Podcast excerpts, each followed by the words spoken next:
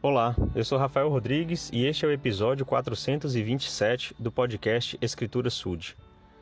Eu tenho percebido que várias pessoas que recebem essas mensagens diariamente, que escutam o podcast, não são membros da Igreja de Jesus Cristo dos Santos dos Últimos Dias e têm grande interesse em conhecer mais sobre nossa religião, sobre a igreja.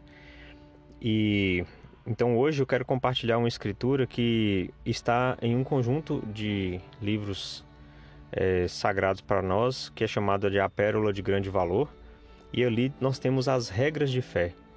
Esse documento foi escrito por Joseph Smith, o profeta da restauração, e, e nós consideramos como escritura. E ali no, na décima primeira regra de fé diz pretendemos o privilégio de adorar a Deus Todo-Poderoso de acordo com os ditames de nossa própria consciência, e concedemos a todos os homens o mesmo privilégio, deixando-os adorar como, onde ou o que desejarem. Então, isso é um trecho muito importante é, dentro da doutrina é, compartilhada, ensinada, defendida pela Igreja de Jesus Cristo que é o fato de que nós esperamos ter liberdade para adorar a Deus de acordo com o que nós acreditamos. E esperamos que todas as pessoas tenham esse mesmo privilégio de liberdade religiosa para adorar o que eles entendem, da maneira como eles entendem, com a mesma liberdade que nós. Então, isso é muito importante. E o presidente Gordon B. Hinckley, ele, ele falou a respeito dessa dessa liberdade, dessa condição que nós devemos defender e que nós devemos proporcionar às pessoas. Ele fala: Imploro a nosso povo em todas as partes que respeite e estime as pessoas que não compartilham a nossa fé. Há uma enorme necessidade de cortesia e respeito mútuo entre as pessoas de diferentes crenças e filosofias. Não devemos endossar teoria alguma que pregue a superioridade de qualquer etnia. Vivemos em um mundo de diversidade. Podemos e devemos respeitar as pessoas de cujos princípios discordamos. Devemos estar prontos a defender os direitos das vítimas de intolerância.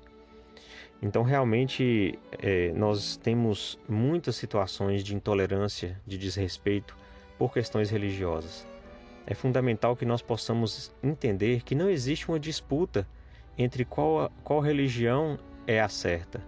Não existe uma disputa de pessoas para que pertençam a uma ou outra religião.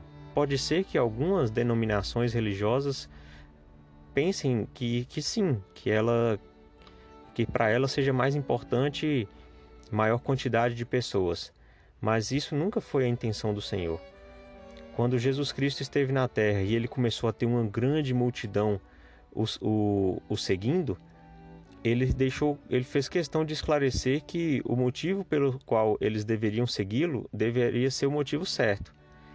As pessoas estavam seguindo Jesus Cristo porque ele estava multiplicando pães e peixes e alimentando com, com alimento físico, né?